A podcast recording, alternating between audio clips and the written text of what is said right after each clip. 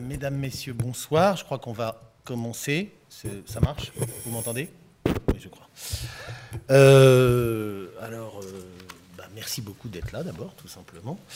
Euh, pour cette présentation qui a en quelque sorte valeur d'événement, sinon mondial, du moins d'exception, puisque c'est la première fois que sont réunis côte à côte, la première fois depuis mai 1420, non pas la France et l'Angleterre, mais bien euh, ces deux expéditions du traité de Troyes, euh, même si en fait on va voir avec mon collègue Erwan Ramondin, qui est donc conservateur aux archives diplomatiques du ministère de l'Europe et des Affaires étrangères. C'est donc la première fois que sont réunis, euh, non pas la France et l'Angleterre, bien que ce soit l'objet du traité, mais ces deux expéditions, dont l'une est donc conservée au Trésor des Chartes euh, au sein des archives nationales, et l'autre donc dans la collection des traités du ministère des Affaires étrangères. Euh, le propos de cette conférence vise à deux voix, euh, à tenter de vous expliquer d'abord pourquoi il y a deux exemplaires, et en fait, comme je le disais, on va voir qu'il y en a en fait cinq et même six originaux de conservés, donc ça fait beaucoup pour un traité qui n'a jamais été appliqué, même si, évidemment, il a été, au fond, euh, il a connu une, réalité, et cette réalité, elle est, je dirais, presque plus historiographique que véritablement historique, puisqu'il a le traité de Troyes a une place essentielle dans euh, la mémoire nationale, une place essentielle, mais une place indirecte, puisqu'en effet, cet illustre inconnu de la diplomatie française euh, euh, est à l'origine, disons-le simplement, euh, de la justification même de l'aventure de Jeanne d'Arc. Hein, sans, sans traité de Troyes, pas de Jeanne d'Arc, puisque l'union des couronnes de France et d'Angleterre en 1420 est ce qui est conjuré par la prophétie, puis ensuite la mission, comme on le disait à une certaine époque, de Jeanne d'Arc. donc de ce point de vue-là, le traité de Troyes est un monument euh, historiographique. Euh, monument qui ne manque pas évidemment, si on peut passer un instant sur l'écran, euh, qui ne manque pas d'être convoqué régulièrement. si vous tapez traité de Troyes sur Internet, comme je l'ai fait hier, vous trouverez beaucoup de commentaires et d'analyses, tous plus ou moins liés à des sites, disons, on va dire, nationalistes, royalistes on peut trouver en effet cette mémoire du honteux traité de Troyes, c'est comme ça, ou de l'infâme traité de Troyes, c'est comme ça qu'on l'appelait dans euh, certains manuels scolaires. Et euh, si aujourd'hui cette, cette haine, disons, cette, cette, cette, pas cette haine, mais disons cette, cette gémonie du traité de Troyes est essentiellement convoquée du côté de la mémoire de l'extrême droite, on peut dire que le rejet euh, du traité de Troyes a été un des éléments du ciment national, de, l'historiographie nationale au, XIXe siècle. J'y reviendrai bien sûr.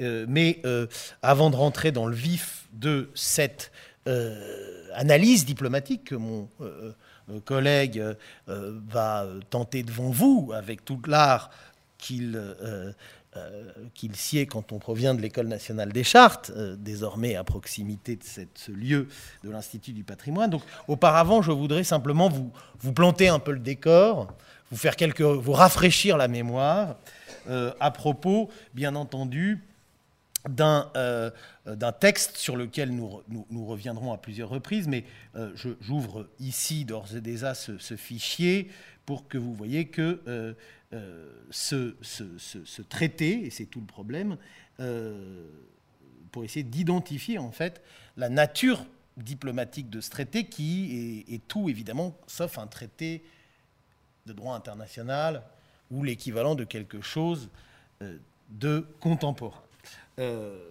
alors, en effet, ce traité en question, et ça justifie en quelque sorte le titre un petit peu ronflant et longuet que vous avez pu voir sur les archives, euh, sur, les affiches, pardon, euh, Requiem de la souveraineté, baptême d'un trésor. En effet, ce traité se trouve, et c'est ce que nous allons vous démontrer, dans son existence matérielle, en tant qu'élément d'un trésor du patrimoine écrit des archives nationales et du ministère des Affaires étrangères, posté dans une, euh, dans une cotation et dans une situation matérielle et patrimoniale qui le met tour à tour, à la fois comme preuve du, en quelque sorte du deuil ou du requiem de la souveraineté, puisqu'après tout, vous allez le voir, ce traité consacre non pas la fin de la France, même si c'est euh, quelque chose, euh, mais disons la fusion de la France et de l'Angleterre. Évidemment, la manière dont on a interprété cela euh, bascule plus ou moins dans, une, version nationale ou non, ou nationaliste. donc d'une part, un requiem de la souveraineté, mais aussi un baptême, puisque ce traité, ce, ce document, se trouve dans nos deux institutions,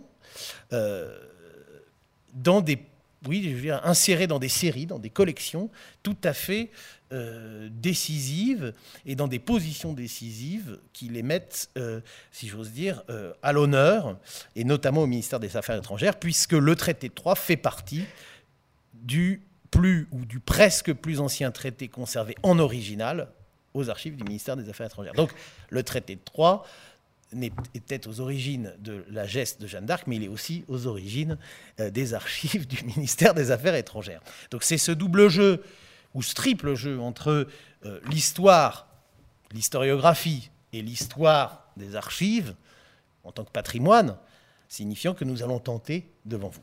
Alors, le traité de Troyes, qu'est-ce?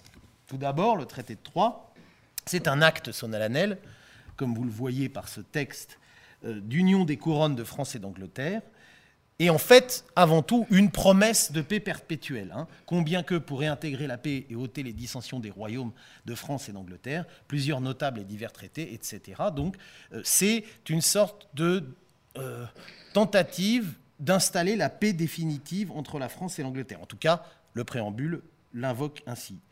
et surtout, c'est aussi un acte d'union au sens fort du terme, c'est au sens, du droit canonique, una caro, c'est-à-dire que c'est un mariage entre la France et l'Angleterre, précipité dans le corps de deux jeunes euh, princes et princesses, en l'occurrence Catherine de Valois, la fille de Charles VI, roi fou comme vous le savez depuis 1392, mais avec des intermittences. Donc, euh, de, raison, donc qui est euh, au gouvernement sans véritablement l'être, et d'autre part Henri V d'Angleterre, euh, qui est donc à l'écran Kenneth Branagh, pour ceux qui euh, ont vu le film tiré de la pièce de Shakespeare, puisque c'est aussi évidemment un des personnages essentiels, Henri de Lancaster, un des personnages essentiels de, de la de la monarchie anglaise au XVe siècle et du coup du théâtre shakespearien. Donc euh, c'est une union, en effet, puisque par ce mariage vaut cette paix, ou cette paix est scellée par ce mariage, et euh, on verra d'ailleurs que le traité va de plus en plus être perçu comme un simple acte de mariage, et de fait, euh, le rituel qui s'est produit le 21 mai 1420 à Troyes, c'est un mariage célébré dans la cathédrale de Troyes. Hein.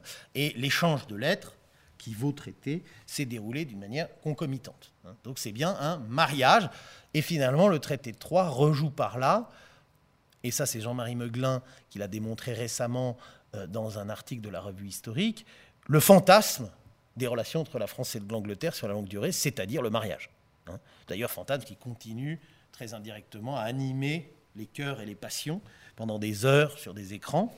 Euh, cette fois-ci, c'est des mariages intra-anglais, mais disons par procuration, puisque les Français vivent, on l'a montré à plusieurs reprises, leur euh, deuil euh, dynastique à travers la couronne britannique. Vous voyez qu'on pourrait comme ça, hein, jusqu'à jusqu'à même adopter les morts de la couronne, donc, ou en tout cas les accueillir sur leur propre terre.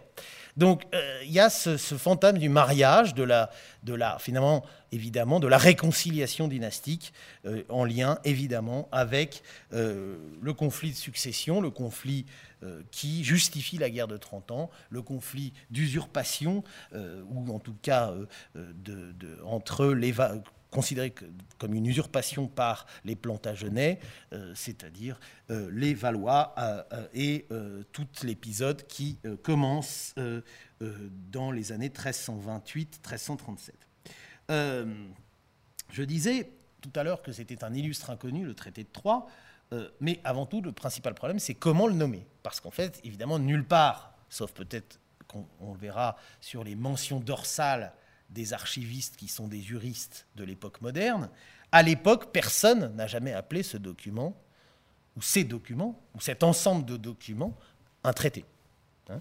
Euh, surtout que le mot traité, euh, je ne vais pas ici en faire la généalogie, et a plusieurs sens. Euh, fondamentalement, a fondamentalement le sens de contrat avant tout, mais tout le problème, c'est que ce document est avant tout, bien entendu, pour les diplomatistes, des lettres patentes. Hein, donc ça, c'est là aussi un terme qui, à l'époque, n'est pas forcément utilisé. On verra que fondamentalement, il est considéré comme un accord. Un accord de paix, en effet, ou une concorde. Concordia. Mais euh, c'est finalement les différents noms qu'on donne à cet ensemble de documents qui pourront nous guider.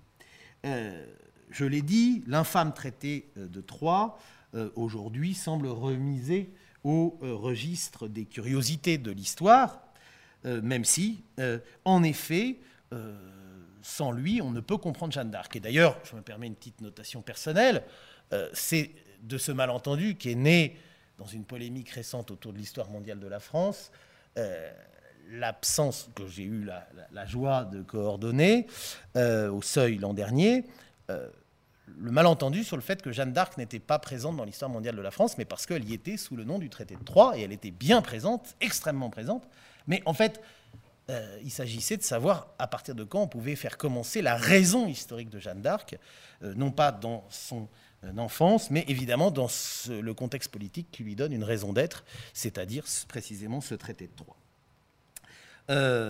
on verra d'ailleurs que le traité de Troyes et le fantasme de paix et d'union et de fusion qu'il représente a pu faire l'objet de différentes interrogations dans, le, dans les temps euh, du XXe siècle, notamment dans euh, les relations assez complexes entre la France et l'Angleterre, notamment pendant la débâcle de 1940, puisque, et je le dis tout de suite, vous savez sans doute que en juin 1940, le 16 juin pour être plus précis, euh, Paul euh, Reynaud, qui était à ce moment-là président du Conseil, euh, a reçu un ministre de la guerre qui s'appelait donc Charles de Gaulle et un conseiller auprès de l'ambassade de France à Londres, qui était chartiste, qui s'appelait Jean de Pange, et, Jean Monnet, qui faisait l'intermédiaire, le Jean Monnet de l'Europe, entre toutes ces personnes pour examiner au matin du 16 juin 1940 un projet d'union de France et d'Angleterre. Euh, ce qui est très intéressant, dans le cadre évidemment de la débâcle, de l'ultra-débâcle, puisqu'on est le, 16 juin, donc vous voyez là, il n'y a, plus rien à faire, sauf peut-être aller rechercher le vieux traité de Troyes. Et en effet, on mentionne dans ces documents qui sont conservés d'ailleurs en partie aux archives diplomatiques de 1940, la mémoire du traité de Troyes. Et pour cause, c'est que ce chartiste conseiller d'ambassade, euh, spécialiste du XVe siècle, avait fait à l'ambassade de France à Londres en janvier 1940, on a son texte, une conférence sur le traité de Troyes. Étrange jeu ou rejeu euh, entre l'érudition et l'action, évidemment. Euh, la fiction d'un projet d'union de France et d'Angleterre, qui aurait permis tout simplement, par exemple, à Churchill de prendre la direction des opérations dès le 16 juin au soir, euh, a été, a été si j'ose dire, enterré presque aussitôt. Mais c'est quand même assez curieux de le voir convoqué. Il le sera d'ailleurs par la suite aussi, très brièvement, pendant la crise de Suez en 1956. Donc finalement, c'est comme si ce traité de Troyes n'était rien du tout, sinon peut-être un fantôme de quelque chose qui évidemment traverse tout le temps la Manche et surtout euh, les relations euh, franco-britanniques, c'est euh, cet, amour déçu, si loin, si proche entre la France et l'Angleterre. Alors, je vous ai promis un petit rafraîchissement de mémoire, le voici. En effet, bien entendu, il faut essayer de replacer ce traité dans son contexte, et en effet, ce contexte est euh, d'autant plus complexe qu'il est immédiatement recouvert par euh, finalement euh, la victoire de Jeanne d'Arc, ou plutôt la victoire du dauphin Charles dès 1429, enfin la victoire en tout cas le, basculement et la conjuration complète et le caractère absolument caduque de cette union de France et d'Angleterre, même si, n'oublions pas qu'Henri VI, le fils issu de l'union entre Henri V et Catherine de Valois, sera roi de France et d'Angleterre jusqu'à sa mort en quelque sorte, et que cette union est restée au moins sur le papier encore pendant quelques décennies. Et Jean, Jean de Bedford, le frère d'Henri V, qui gouverne à sa place quand celui-ci décède en 1422, sera lui aussi régent de France et d'Angleterre. Donc on dit toujours un traité qui n'a pas eu d'effet, sauf que quand même pendant une quinzaine d'années, euh, la France anglaise, comme on l'a dit historiographiquement, a existé, euh, et euh, en tout cas pour la partie nord, évidemment de la France. Toutefois, évidemment, et c'est d'ailleurs ce qui à l'origine m'avait conduit à m'intéresser au traité de Troyes, c'est le l'Uchronie absolue, le traité de Troyes. Et si le traité de Troyes avait été appliqué euh, et si finalement Jeanne d'Arc n'était pas arrivée, qu'est-ce qui serait advenu euh, Est-ce que ça aurait été si grave que ça? Est-ce que ça aurait été la fin de la France? Qu'est-ce que ça veut dire la fin de la France en 1420 En sachant que même si la chancellerie britannique se met à écrire en anglais précisément dans les années 1420, je vous rappelle que la plupart des, élites nobiliaires anglaises à ce moment-là sont euh, francophones et que surtout le royaume de France pèse environ quatre fois plus que le petit royaume d'Angleterre, qui n'est pas encore la puissance maritime euh, qu'il euh, qu'il va devenir. Donc si on s'amuse à faire de la what-if history, de l'histoire avec des si, on peut vraisemblablement penser que davantage qu'un avalement de la France par l'Angleterre, on aurait eu plutôt une sorte d'absorption de cette marge septentrionale dans un empire euh, maritime, évidemment, il va de soi que euh, il va, euh, la, séparation issue du traité de Troyes n'est pas sans conséquence. je rappelle simplement que donc, sans rentrer dans les détails, l'interprétation, c'est Philippe Contamine, grand quinziémiste et spécialiste de la guerre, qui avait résumé les trois grands courants d'interprétation du traité de Troyes, puisqu'en effet, il y a, disons, une opposition entre des providentialistes, en gros tout ce qui euh, ressort de l'historiographie catholique et qui donne une, partie très forte aux euh, catholiques et royalistes, euh, considérant que la couronne n'appartient pas au roi, donc on ne peut pas en disposer, etc., même si c'est des choses qui sont largement formulées postérieurement au début du XVe siècle. donc un couvent providentialiste euh, qui dénonce la trahison nationale, un courant dit révisionniste, ça c'est intéressant, qui insiste au contraire sur le réalisme de l'Union et ses vertus politiques. Précisément, d'ailleurs, je viens moi-même d'avoir des propos révisionnistes en considérant que la France aurait vraisemblablement absorbé euh, l'Angleterre plutôt que l'inverse. Euh, mais dans les deux cas, ces deux courants croient à la possibilité du traité, puisque d'un côté, le courant providentialiste en appelle à Jeanne d'Arc, et donc ça veut dire qu'il faut un miracle pour conjurer ce traité de Troyes, ce qui est quand même pas mal. Hein. Vous avez là, euh, il a fallu un miracle pour que ce traité euh, soit annihilé, vous l'avez sous les yeux. Euh, Peut-être repasser d'ailleurs sur sur l'image, la contemplation de cette comparaison sublime, soit un courant révisionniste qui ainsi je le disais, sur la possibilité effective de ce traité. Et il y a un troisième courant déterminé par Philippe Contamine, qu'il appelle critique, et courant d'historiens, qui estime que de toute façon, euh, les difficultés d'application, euh, précisément l'anglicisation la, de, la chancellerie anglaise, le fait que les nations étaient précisément en pleine construction, faisaient du traité de Troyes un traité en fait tourné vers le passé. Ce en quoi, d'ailleurs, ce traité aboutit sur le véritable contexte du traité de Troyes, c'est le contexte européen, c'est que les unions de couronne sont monnaie courante au XIVe et XVe siècle, en tout cas jusqu'au milieu du XVe siècle. Euh, la plus célèbre, vous la connaissez, parce qu'elle a résisté jusqu'en 1789, c'est l'union de la France et de la Navarre.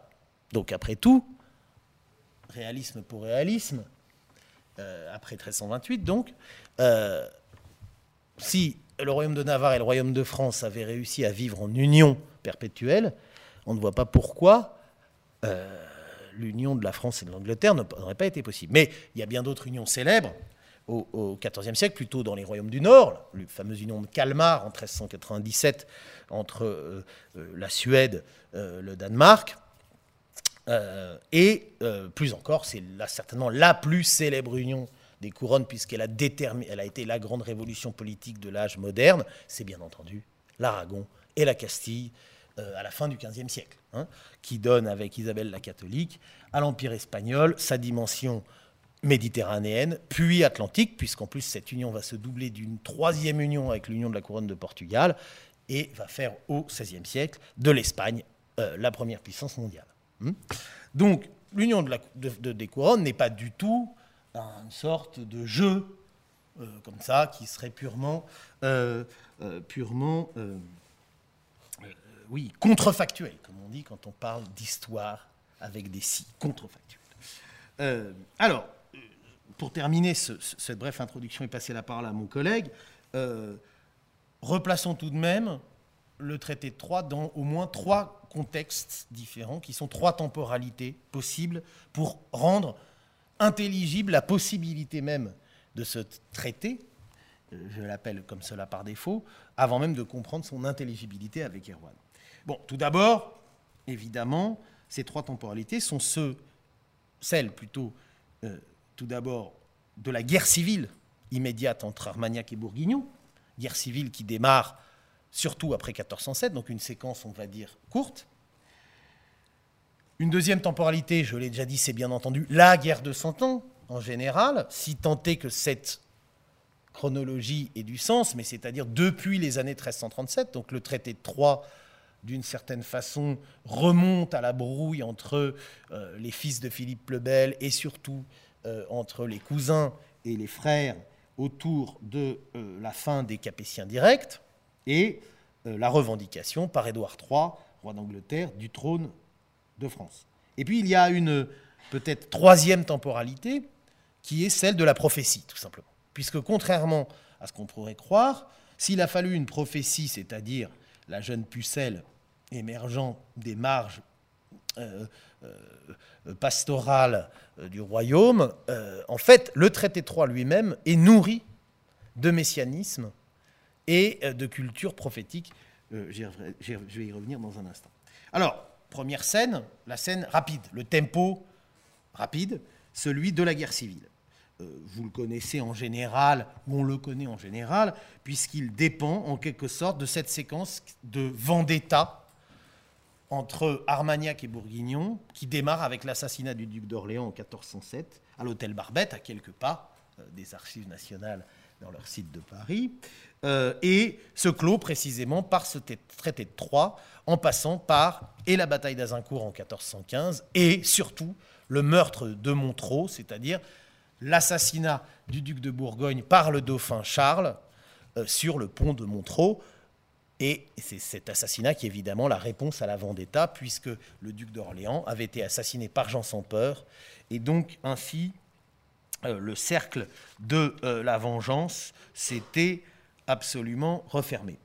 Euh, en quelque façon, dans cette séquence, une fois de plus, réouvrons notre Michelet. Il, il, résume parfaitement les choses en une phrase le roi d'Angleterre avait mis trois ans à conquérir la Normandie. La mort de Jean sans peur sembla lui donner la France en un jour. En effet, le 10 septembre 1419, la résolution de cette vendetta civile autour de la personne du roi fou, puisqu'en effet cette guerre civile, comme vous le savez, est euh, conditionnée par ce que j'ai évoqué tout à l'heure, cette idée que le gouvernement du principal euh, roi et euh, à prendre, ou plutôt est disputé entre ses favoris, conseillers, frères et cousins.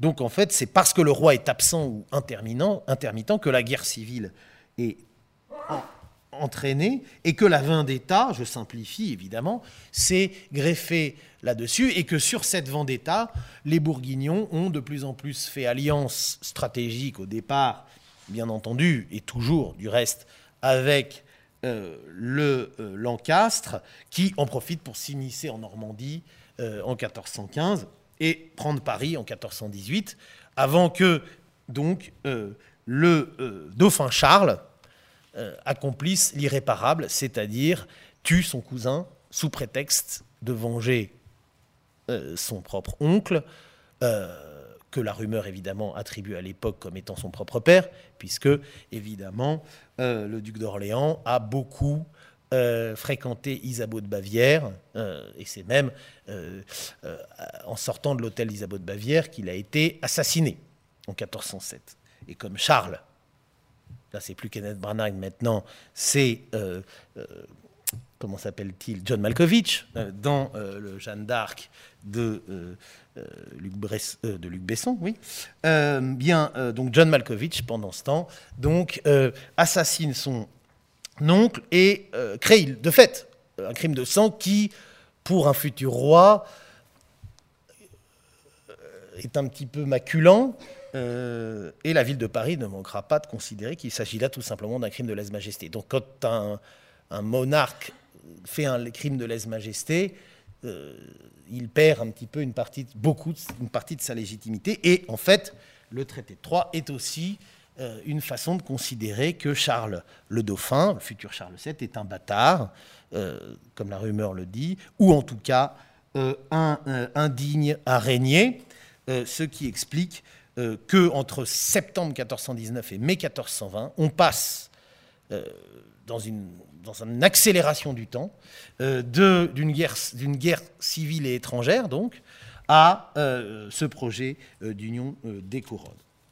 Mais, je l'ai dit, il y a une deuxième temporalité, celle beaucoup plus longue de la guerre de Cent Ans, où on s'aperçoit, mais je ne rentre pas dans les détails, que du début à la fin, puisqu'après tout, toute cette dissension entre Édouard III et les rois de France provient d'un mariage, celui d'Isabelle de France, fille de Philippe le Bel, avec Édouard II, lui-même, vous en souvenez peut-être, roi qui a connu un certain nombre de problèmes, accusé de sodomie et d'autres.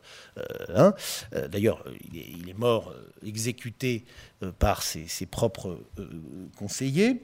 donc c'est Isabelle qui, donc mariage entre France et Angleterre, qui est à l'origine de la brouille. Donc de ce conflit politique dynastique majeur qui est euh, la guerre de Cent Ans. Donc, euh, la formule du mariage de conjuration, c'est un mariage qui viendrait finalement euh, contre toute rationalité, non pas en rajouter dans la difficulté, en mêlant sans cesse les sangs, les cousins, les légitimités et les revendications, mais au contraire viendrait conjurer miraculeusement euh, ce, euh, ce, mariage initial n'ont pas cessé, puisque euh, il y a eu des projets de mariage entre la France et l'Angleterre pendant, tout le XIVe siècle, y compris avec Richard II, puisque finalement la paix de Lelingen en 1396 avait été scellée aussi par un mariage et antérieure, euh,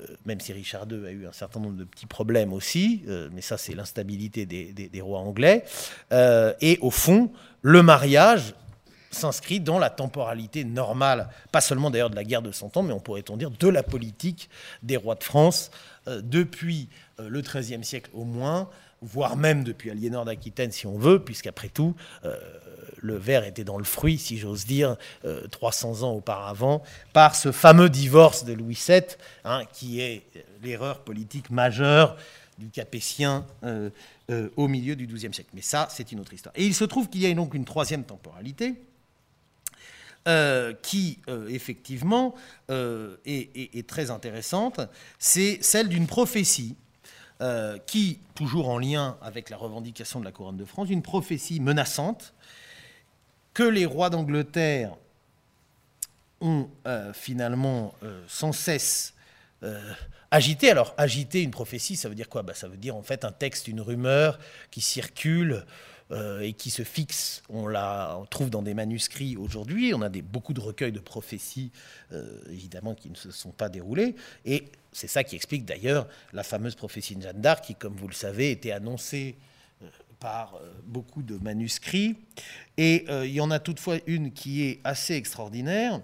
Euh, elle date en fait sur... alors c'est intéressant parce que ça passe à nouveau par la Suède. Au lendemain de Crécy, qui est donc la grande bataille, la grande défaite de Philippe de Valois en 1346 face à Édouard III, le roi Magnus de Suède avait fait parvenir à Philippe VI et Édouard III, donc vous voyez, on est quand même presque plus de 80, enfin oui, près de 80 ans avant le traité de Troyes, une lettre fondée sur une révélation, une révélation d'une mystique que vous connaissez sans doute de réputation, mais à l'époque elle était encore simple mystique dans son recluse. Elle s'appelait Brigitte, Brigitte de Suède donc, et allait devenir sainte en 1391, une révélation. Et dans cette prophétie, Brigitte demande à la, requête de Saint-Denis lui-même, carrément, hein, protecteur du, roi de France. Euh, euh, la, Vierge donc affirme la légitimité dans cette prophétie des deux souverains, mais recommande, et ça c'est quelque chose qui n'a jamais été aperçu jusqu'à présent, recommande quelque chose que nous allons retrouver dans un instant dans le texte lui-même, c'est que non seulement il y ait mariage, mais pas tant mariage que adoption. En fait, la prophétie de 1348 c'est que pour régler le conflit entre les Français et les Anglais, donc entre les Valois et le Plantagenet, Philippe VI n'a qu'à adopter Édouard III, qui est effectivement un peu plus jeune que lui. Et ça, c'est les termes de la prophétie. Or, cette adoption, qui n'est pas très courante, et même, pourrait-on dire, hétérodoxe, voire pire que ça, dans le droit canonique, même s'il est tout à fait présent dans le droit romain, est au cœur de la paix perpétuelle que le traité de Troyes met en scène. Mais j'ai déjà trop parlé du contexte et de euh, euh, ces temporalités diverses. Je passe la parole à Erwan pour le texte du traité et surtout euh, son, sa complexité diplomatique. Alors, c'est bon. Euh, tout à fait. Donc on va euh, passer vraiment au, texte, au texte du traité. Donc si vous pouvez euh, zoomer sur le, alors non toujours sur les documents, mais sur le document de, droite. les, affaires étrangères sont à droite, non, enfin je veux dire sur la photo, et les archives nationales à gauche. Tout à fait. Vous voyez que l'exemplaire des archives nationales, si on peut voir de loin simplement, vers la, un peu vers la gauche il y en a un qui est évidemment N, euh, qui commence par un H, j'en dis pas plus, et l'autre par un K. Hein. Euh, Tout à fait. voir de loin, euh, le K, Carolus, et H, Enricus. Et je vous laisse la parole.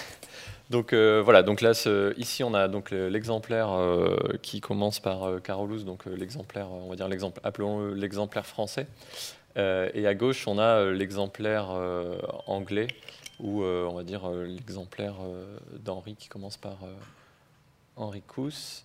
Donc là, on va juste s'attarder quelques secondes sur le, la, lettrine ornée du, traité, du traité anglais, qui est assez à différencier finalement du traité français qui a juste une majuscule relativement, relativement simple, et euh, ce qui n'est pas forcément euh, une habitude euh, à cette période-là, puisqu'on a pas mal d'exemples de, de, chartes, de chartes ornées. Et là, c'est plutôt voilà, la version anglaise qui est, qui est ornée, avec donc la, le, ce H avec les fleurs de lys, et donc les trois fleurs de lys et les trois, les trois lions, pour rappeler évidemment cette union, cette union voilà, de, des, deux, des deux couronnes. Euh, de, France et, d'Angleterre.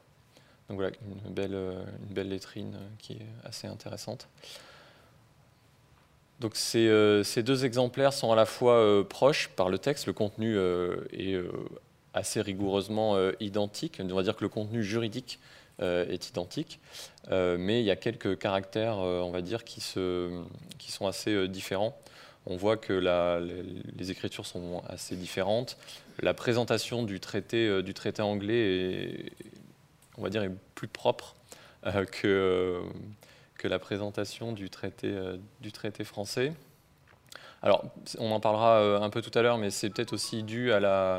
Donc, ces deux versions n'ont pas servi forcément à la même chose. On en parlera, on en parlera tout à l'heure. C'est pas forcément deux exemplaires qui ont été faits pour les mêmes, qui ont eu les mêmes, les mêmes fonctions. Donc, ce qui est intéressant, donc on va revenir sur le, traité de droite, voilà. Euh, donc ce qui est intéressant de montrer, c'est que là on a vraiment un exemple d'un pur produit de chancellerie du début du XVe siècle, de chancellerie royale française, avec euh, différents, euh, différents caractères qui se, qui se voient assez rapidement. donc à la fois, ça se voit à la fois sur ce texte qui est quand même qui est un texte, une écriture assez, assez régulière, justifiée, avec un, un Donc on peut, on peut dézoomer peut-être, ou descendre. Voilà. Donc avec un, un seau de cire verte avec, attaché par des lattes de soie rouge et, rouge et vert. Donc on est sur ce qu'on appelle des, lettres, des lettres patentes. Euh, ou une charte tout simplement. Euh, donc c'est le sceau, euh, le de majesté de, Charles VI, avec la légende autour du, du sceau, donc Carolus Dei Gratia Franco Rumrex. vous devez me croire sur parole. donc sur, sur ce sceau, en fait, c'est donc Charles VI représenté, représenté en, majesté sur, sur son trône avec des montants donc ornés de, fleurs de lys et alors, on voit pas forcément très bien, mais à ses pieds, on a euh, deux lionceaux euh, qui euh, regardent vers la gauche vers, et vers la droite. Donc, ils sont couchés dos à dos. Ce qui est assez remarquable finalement, c'est si on, voit la différence avec le, saut, saut britannique. donc on va, aller sur le saut de gauche. Donc là, on a aussi un, sceau de, majesté, le sceau d'Henri V, qui en fait a repris euh, le sceau d'Édouard III, ce qui est, aussi un, signe voilà, de, ce qu'on disait, euh, de ce qu'on disait tout à l'heure. Euh, alors là, on ne pourra pas le montrer, mais la différence qu'on a avec le sceau français, c'est que le sceau britannique a un contre-sceau à cheval, en fait, où on a le roi cavalier contrairement au saut français où le contre-saut est simplement un écu fleur de lys, donc avec trois, trois fleurs de lys. On peut revenir sur le. Euh, c'est un peu quelques allers-retours. Alors on peut revenir sur la partie. Voilà, ici, très bien. ce qui est intéressant à, montrer finalement avec ce, produit de, chancellerie, de chancellerie royale, c'est le, le, paraphe du notaire, du notaire en bas. donc, père, qui est précédé de la mention per regem in suo euh, concilio. Et donc là, on a avec la, signature du notaire euh, Jean de, Jean de Rinel. D'ailleurs, il y a un, article à signaler de, mm. Philippe Contamine sur ce, sur ce notaire, qui aurait été l'un des artisans, on va dire, de, de, cette union des deux, des deux couronnes, donc qui, euh, qui est un notaire et secrétaire du roi, qui était au service, du, au service de Charles VI, puis qui a été au service du, euh, de, la, de la couronne franco-anglaise. Euh, voilà, c'est assez intéressant de voir le paraphe et le, euh, sur, ce, sur le rabat du, parchemin.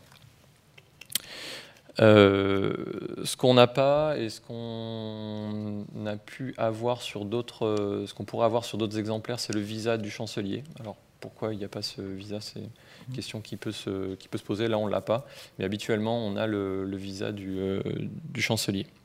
Alors, ce qui est intéressant de, noter, c'est que là, en fait, on a, donc j'ai présenté vraiment les caractères typiques d'une lettre patente. Euh, c'est assez, euh, assez classique, on en retrouve euh, certaines. Il faut savoir qu'un traité, finalement, à la fin du, à la fin du Moyen Âge, ça utilise à la fois ces, ces caractères classiques et, ces, et, des éléments classiques d'une lettre patente, mais il y a aussi des, choses assez particulières qui sont, qui sont récupérées. Et alors là, c'est plutôt, dans le, plutôt dans le texte que dans la, que dans la forme. Alors, ce qui, est, euh, ce qui est intéressant dans un premier temps, donc on va pouvoir remonter euh, vers le, début du, traité.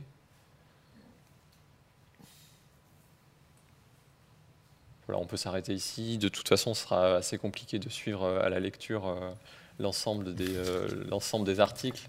Pas forcément très intéressant. Finalement, ce qui est, assez intéressant, c'est de noter tous ces, caractères qui font qu'on est face à, un traité. Alors déjà, on a la langue utilisée. Ça, c'est assez euh, intéressant. C'est-à-dire qu'on là, on a du, euh, du latin, alors que d'autres versions, on en parlera, mais euh, d'autres versions, les versions, d'autres versions connues sont en français. À noter que la version anglaise aussi est en, latin. mais les versions, les versions ratifiées, toutes les, versions qui ont fait l'objet de, transcription sont, en, sont en français. Et, et, les versions, il y a une version qui a été aussi remise au roi d'Angleterre qui est aussi en, en français, qui est aujourd'hui conservée aux archives nationales britannique. Euh, mais à cette époque, euh, de plus en plus, les actes royaux sont en, sont en français, mais ce qu'il faut signaler, c'est que pour les traités, on va rester sur du, sur, sur, sur du latin. et ça, c'est quelque chose qui va durer jusqu'au début du, XVIe siècle et jusqu'à l'ordonnance de, de Villers-Cotterêts, où là, évidemment, tous les actes, tous les actes royaux sont en, sont en français. mais c'est vrai que voilà, sur cette période où on a une double langue dans, dans, les actes, le latin reste quand même la langue, on va dire, la langue des relations internationales et la langue des traités reste, reste le latin. À signaler quand même que malgré euh, l'utilisation du latin pour, euh, pour la rédaction des, traités, euh, les, la plupart des traités franco-anglais sont en français, ce qui est aussi un, trait remarquable finalement. finalement, on fait des, traités bon, j'allais pas dire pour un seul et unique pays, mais c'est ça qui est assez, euh, intéressant aussi euh, à dire, c'est dire qu'on n'est pas, n'est pas forcément euh, dans des relations internationales, on est plutôt dans des relations déjà interpersonnelles, mais voilà, entre des, finalement au sein de la même famille, au sein du même, peut-être même au sein de la même pourrait-on dire, au sein de la même nation. C'est ça qui est aussi intéressant dans, cette, dans ce projet d'union des deux, des deux couronnes.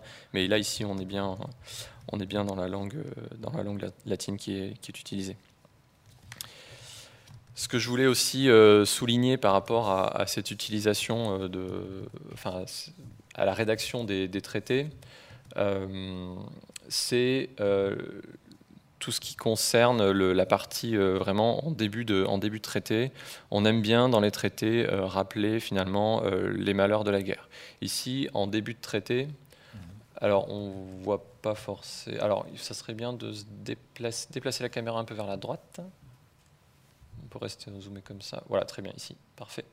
Alors, ici, en début de traité, donc on a, euh, après le ad perpetuum rei memoriam, en tout début, la première ligne, on a un licet celebres tractatus adque vari euh, pro Franchi et, et Anglier, euh, en fait, euh, on a une mention qui indique tous les traités qui ont pu être, pu être signés enfin, et négociés auparavant. Et euh, là, vraiment, on se situe dans une, on va dire une lignée de, différents traités qu'il y a pu avoir entre la France et, euh, l'Angleterre. Et le but, c'est vraiment d'essayer de, mettre la paix et d'installer la paix entre ces, deux, entre ces deux royaumes, et une paix qui n'a jamais pu être euh, atteinte auparavant, malgré tous, ces, tous ces traités. Et ce qui va être intéressant, et là, ça, c'était dans le préambule, mais c'est vrai que dans la notification, alors ça va être difficile à, repérer, on peut rester là je pense, euh, dans la notification du, traité, euh, c'est la mention des malheurs de la guerre. Et ça, cette mention-là, c'est ce qui fait vraiment euh, qu'on est face à un, traité de paix entre deux, soit entre deux pays, on va dire entre deux, princes. C'est vraiment cette, mention des, malheurs de, la guerre où on a vraiment on se réunit et on négocie pour euh, vraiment euh, réparer euh, les maux les si grands qui ont été, faits durant, la période précédente et pour réparer les plaies, les lésions qui, ont, touché l'ensemble de, la population d'un pays. Et ça, c'est vrai que c'est assez intéressant et c'est là où on voit la différence par rapport à d'autres d'autres préambules. On a vraiment des choses qui, euh, reviennent assez régulièrement euh, dans euh, de nombreux d'autres préambules de traités de, de paix. vraiment cette mention des, malheurs de la guerre qu'il faut, faut résoudre et, et, réparer. Là, on a vraiment des choses intéressantes. Ce qu'on mentionne aussi régulièrement, c'est ces malheurs de la guerre qui touchent évidemment les les deux royaumes, qui touchent la population, mais qui touchent aussi l'Église. Et là, c'est euh, quelque chose qui, euh, qui est important.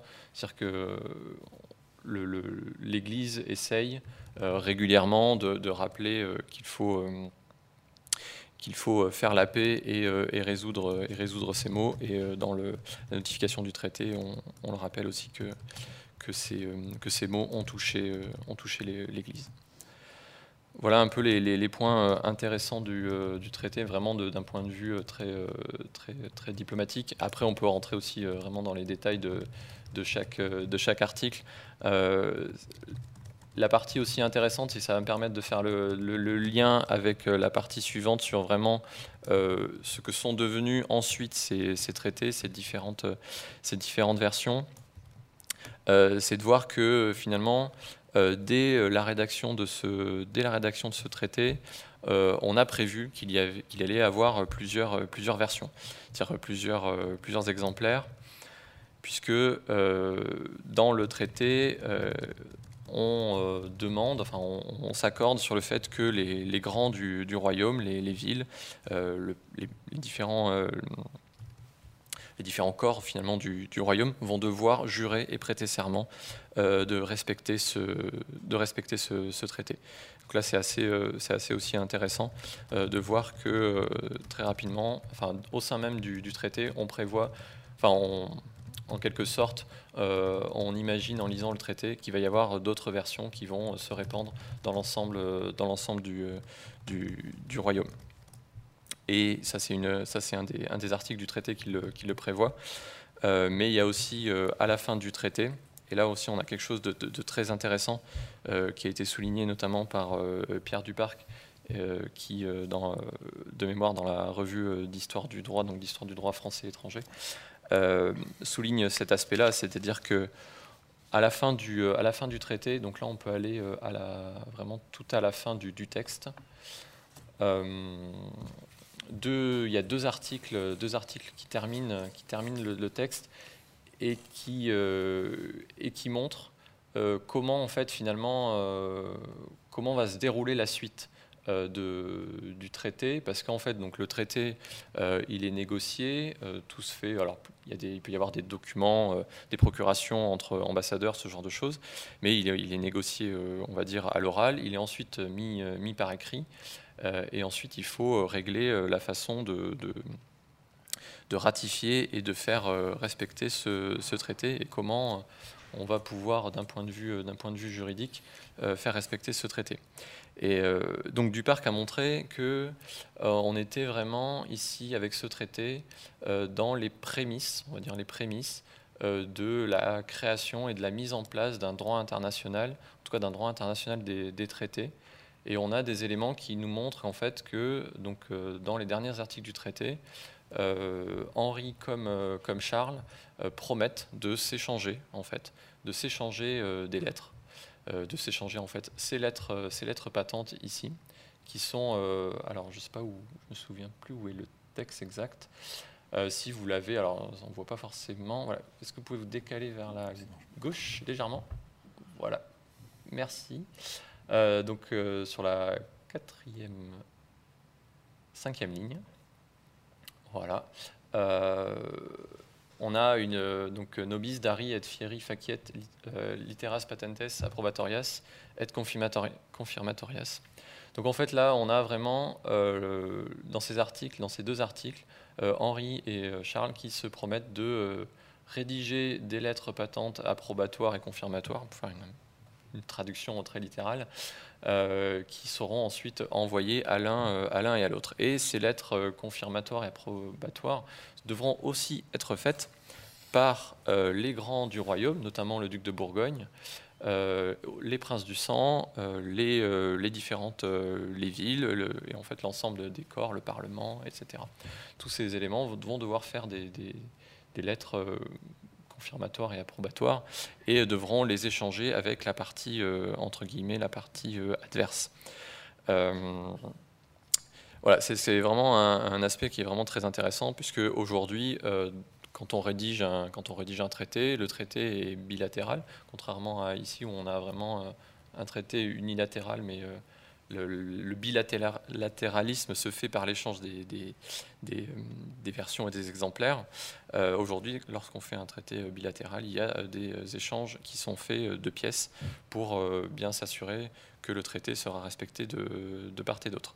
Donc là, vraiment, pour, pour Duparc, en tout cas, on a vraiment la, naissance, ou en tout cas un élément euh, qui nous permet de vraiment montrer la naissance petit à petit de ce droit euh, international des des traités. Et du coup, ça me, voilà, ce, cette mention me permet de, de, de, rendre la parole à, Yann qui va euh, du coup euh, parler un peu de ce devenir archivistique euh, de, ces différents, de ces différents traités.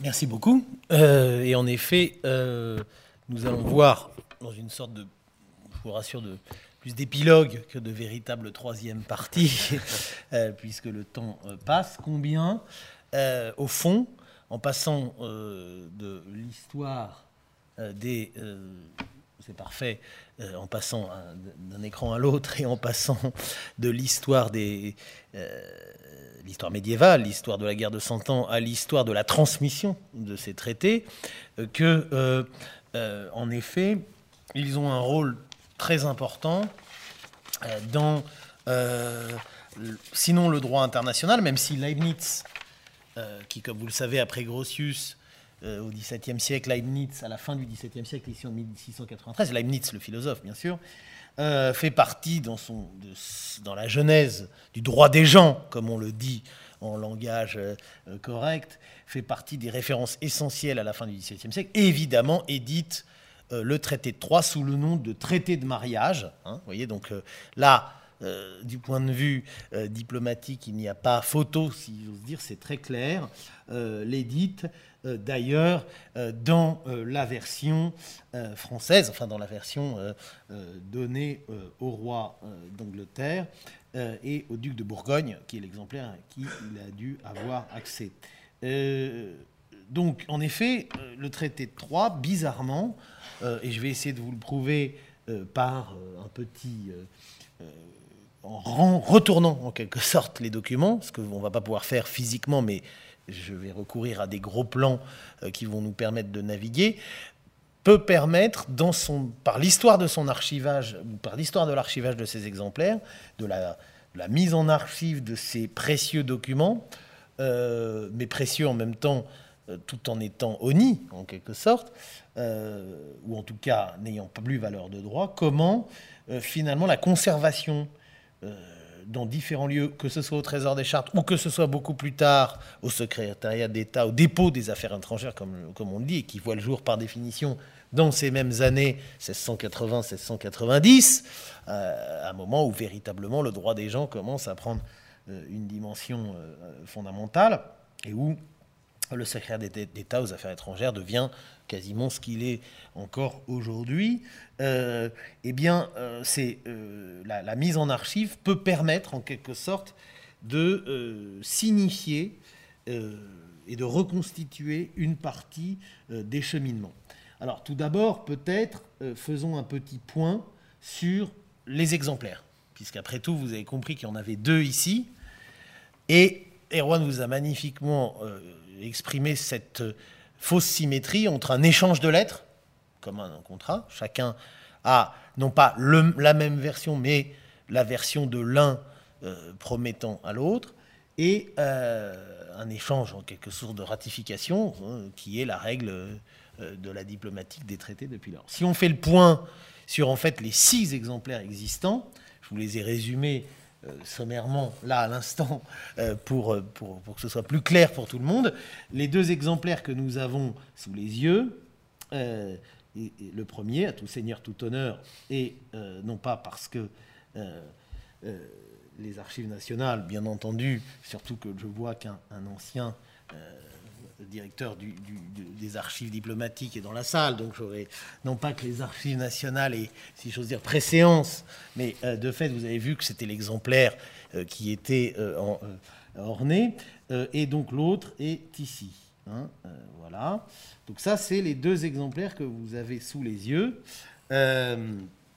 et donc, effectivement, il simule en quelque sorte l'échange, mais l'échange est plus complexe, puisque d'une part, euh, en fait, euh, l'exemplaire de Charles VI à Henri V est resté à Londres, et donc d'une certaine façon, au Trésor des Chartes, donc aux Archives nationales, est resté l'exemplaire initial conservé par Charles VI, J656 numéro 15, mais qui aujourd'hui porte la cote, je vais y revenir, AE3 254, c'est un détail important, musée étranger numéro 254, et que l'exemplaire des Affaires étrangères a suivi un itinéraire jusqu'à la Courneuve, ou en tout cas jusqu'au Quai d'Orsay, euh, assez complexe, puisqu'on ne peut pas vraiment reconstituer, euh, en tout cas il, est arrivé longtemps après 1420, bien entendu, euh, et pour l'instant l'hypothèse c'est une entrée dans des papiers du dépôt des affaires étrangères, peut-être au cours du XVIIIe siècle, au plus tard au XIXe siècle, dans des conditions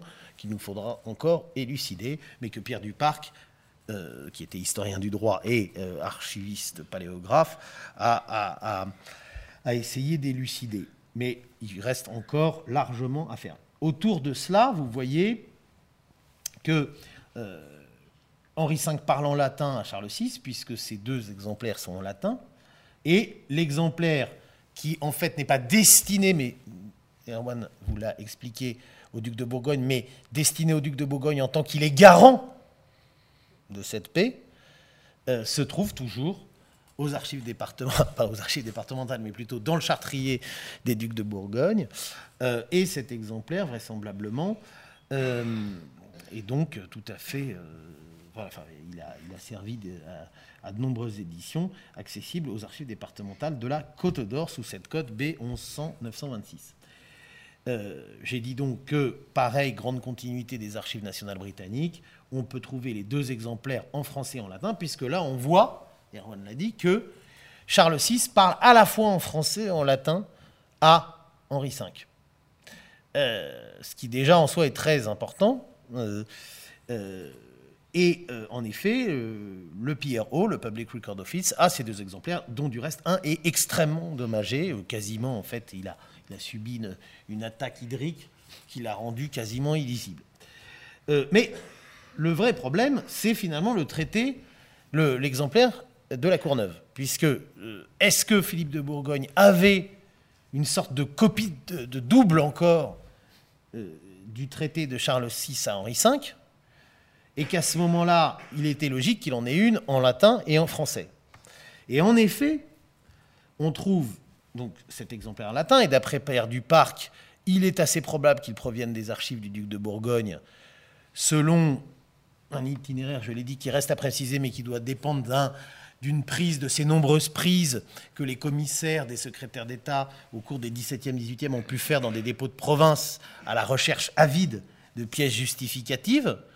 Je note au passage que, évidemment, dans la mémoire du traité de Troyes, autant on peut laisser dans le Trésor des Chartes une lettre d'Henri V qui promet à Charles VI de respecter un traité qui n'a pas eu lieu, Autant laisser une lettre d'un roi de France officiel, Charles VI, en circulation, euh, d'un traité qui n'a pas eu lieu et qui est euh, à conjurer, c'est plus dangereux.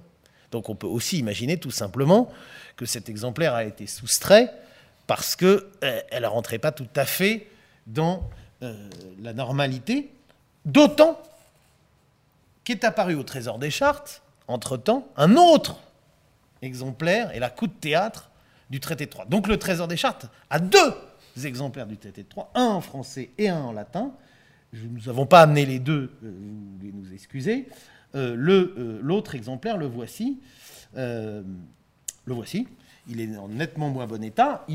Et il est en français, bien qu'il ait une formule initiale en latin, mais vous voyez ensuite en français. Il doit correspondre vraisemblablement à cette prestation, à l'exemplaire euh, qui correspond à la prestation de serment sans doute du duc de Bourgogne, euh, puisque c'est Charles qui s'adresse à Henri. Donc il n'y a aucune raison qu'il soit à l'origine au Trésor des Chartes. Le Trésor des Chartes, bien entendu, ne contient presque jamais, surtout pas sous forme de lettres expédiées, des documents émanant du roi lui-même. Le Trésor des Chartes ne contient que des documents reçus et non pas produits, pour prendre le vocabulaire actuel des archivistes français. C'est un, un chartrier de réception et non pas d'expédition, même si évidemment les registres, mais c'est sous une autre forme diplomatique, peuvent contenir la minute euh, de euh, ces lettres. Donc c'est un mystère. Et le mystère se creuse quand on commence à regarder les mentions dorsales. Examinons toutes les mentions dorsales pour être, euh, comment dire, diagnostiques. Alors, je vous le rappelle pour ceux qui ne savent pas que les chartes au Moyen Âge sont pliées, elles sont pliées, et là vous le voyez très bien, puisqu'il y a euh, un carré qui est beaucoup plus sale que les autres, hein. et c'est normal, elles sont pliées parce qu'elles euh, servent à protéger le seau. Hein. Le, le, seau est la chose qu'il faut protéger, donc on emballe le seau autour euh, d'une pliure savante, et effectivement la partie que j'ai appelée sale, ou en tout cas jaunie, correspond à ce qui était à l'extérieur, euh, si on se rapproche, on va trouver la mention de euh, la lettre patente d'Henri V. Et en toute bonne forme diplomatique, elle a été registrata in Parlamento, Et en effet, elle se trouve dans les registres du Parlement dans la série X. Et une analyse diplomatique du sans doute peu une, oui, une analyse dorsale, mais qui est en fait euh, finalement l'analyse au sens presse archivistique, euh, euh, sans doute assez peu postérieure, mais d'une main différente, indique littéra Enrique Regis Sanglier des Concordia. Et c'est important, puisque même si cette mention n'est pas datée, nous avons là le mot qui désigne le traité de Troyes dans les années 1420-1430. C'est donc une littéra des Concordia. Ce qui est intéressant, puisqu'après tout, on pourrait arrêter d'appeler ça le traité de Troyes, mais la lettre de Concorde de Troyes, ce qui serait peut-être pas mal. Littéra des Concordia, facta inter regis et regna. Donc la Concordia est bien faite entre les inter reges, pardon, donc entre les rois et les royaumes. Et ça, c'est quand même pas anodin.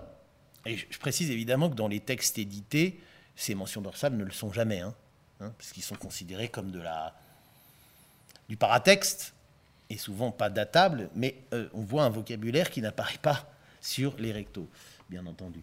Euh, et regna franciet anglier, data, etc. Bon, pas de problème. Au passage, je vous signale cette écriture qui va être très importante pour la suite, c'est l'écriture de Pierre Dupuis. Le grand Pierre Dupuis, qui, entre 1615 et 1620, avec Théodore Godefroy, lui aussi une pièce essentielle du dispositif diplomatique français, fait le récollement du trésor des chartes à la demande de Mathieu Mollet, puis au service de Richelieu euh, et des affaires étrangères, puisque Pierre Dupuis sera l'auteur en 1650 d'un volume immortel appelé Traité des traits du roi, où le roi de France, grâce à son trésor des chartes notamment, revendique à peu près toutes les couronnes de l'Europe. Donc là, ce n'est pas simplement la France et l'Angleterre, c'est par alliance et par régression généalogique dans le traité des droits du roi de Pierre Dupuis, fondé sur ses archives et ses chartes. En gros, la France Louis XIVienne est susceptible, et d'ailleurs ça va être le projet idéologique de Louis XIV, de gouverner l'Europe. Donc on est au XVIIe siècle et cette écriture est très reconnaissable. Je reviendrai après sur cette mention dorsale. Ici on a la mention dorsale du, de l'exemplaire du MAE. Une 52, donc peut-être une cote, hein, ici. Bon, euh, les lettres, donc c'est écrit en français, même si le texte est en latin, tandis que vous aviez vu tout à l'heure que l'analyse, ici, était en latin, hein, conformément à euh, euh, le contenu du texte. Les lettres du roi de France et la paix, donc là elle est bien appelée paix, traité et accordé Euh, entre lui, oui, ça c'est un entre en fait, c'est un peu, c'est un peu voilà, entre lui et Henri, roi d'Angleterre, au mois de mai 1420. Ok.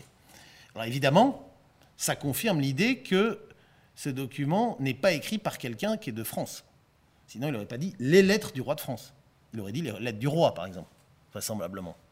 Comme c'était le cas tout à l'heure, littéra regis, quand, quand, on est au trésor des chartes, on dit bien la, la littéra du roi, si on ne précise pas de quel roi.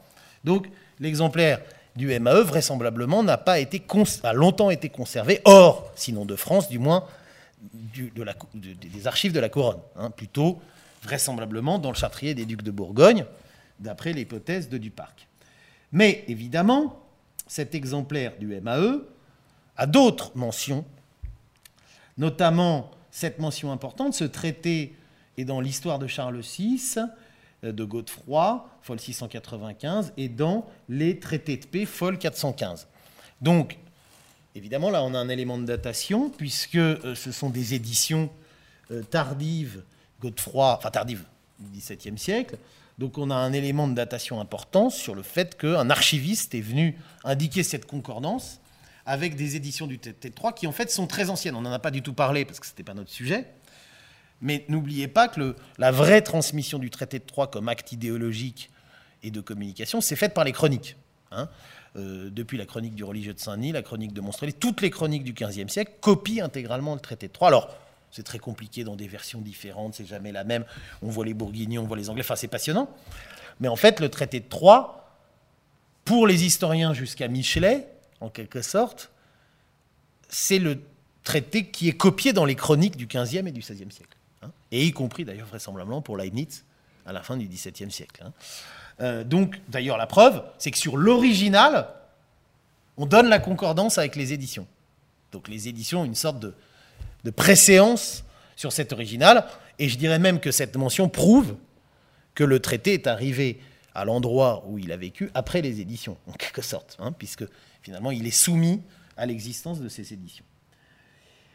Euh, mais il y a deux mystères, si vous vous souvenez, euh, euh, il y a deux mystères, c'est l'origine de l'exemplaire de la Courneuve et la raison de l'existence au Trésor des Chartes d'une deuxième version symétrique mais en français, et euh, dont je vous ai montré il y a encore peu l'apparence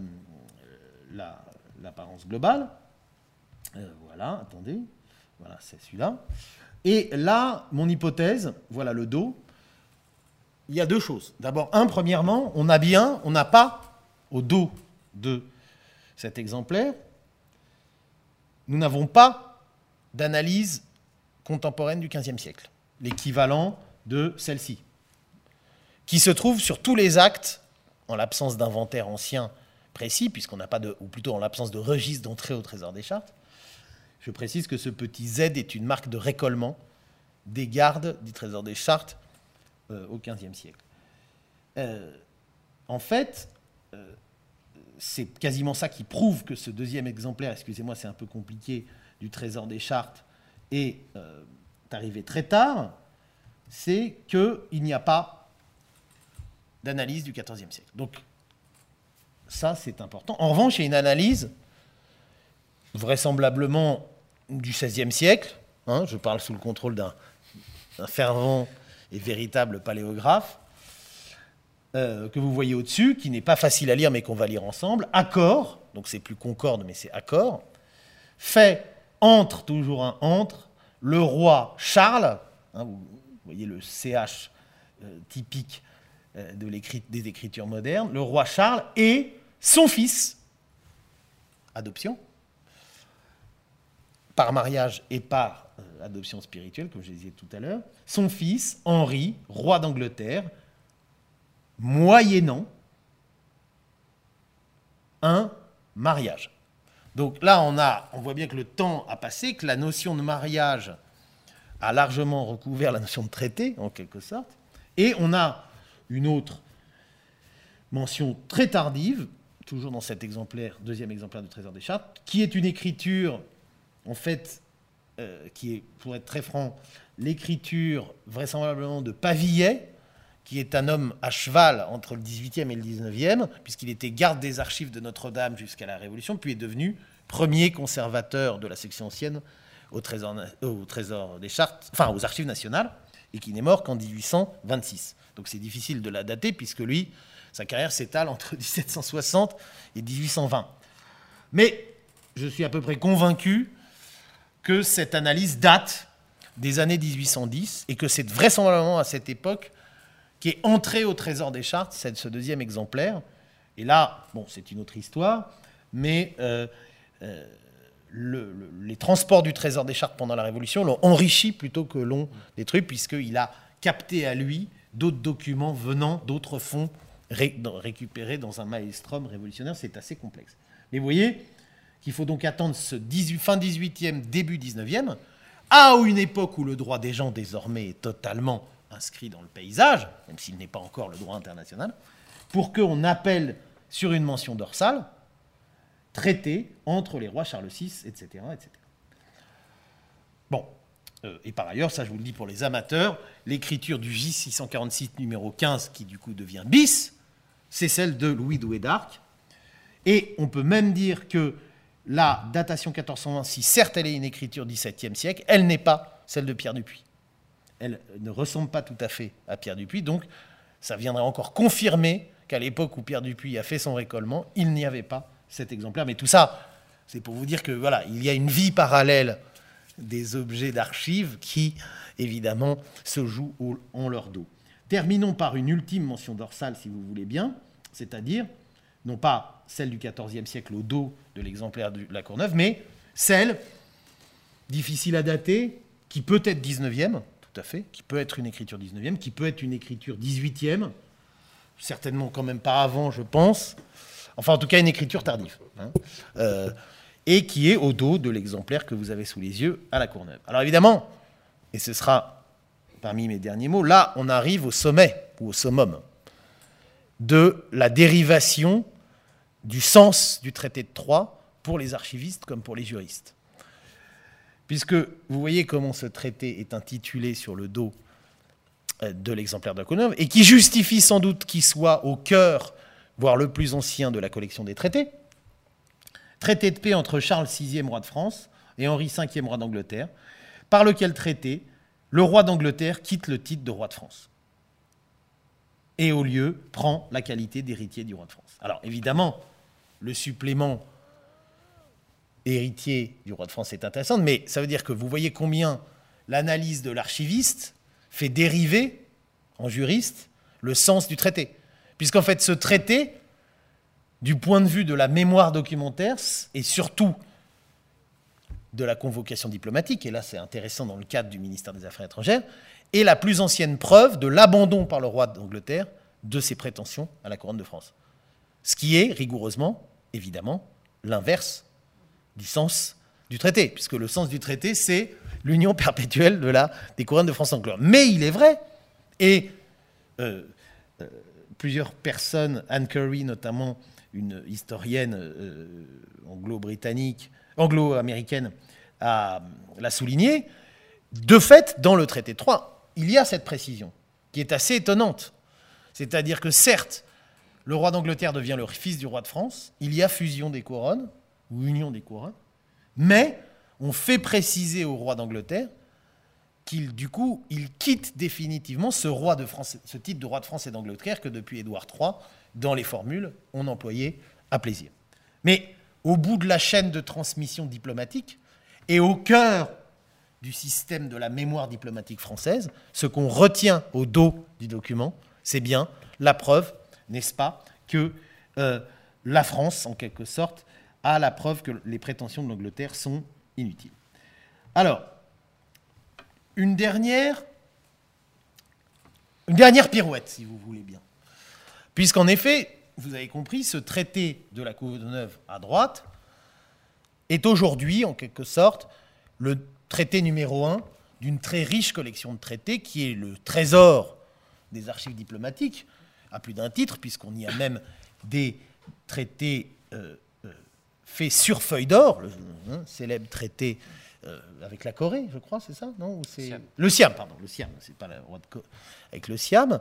c'est peut-être l'actualité climat un petit peu trop voilà, fait regarder vers le nord.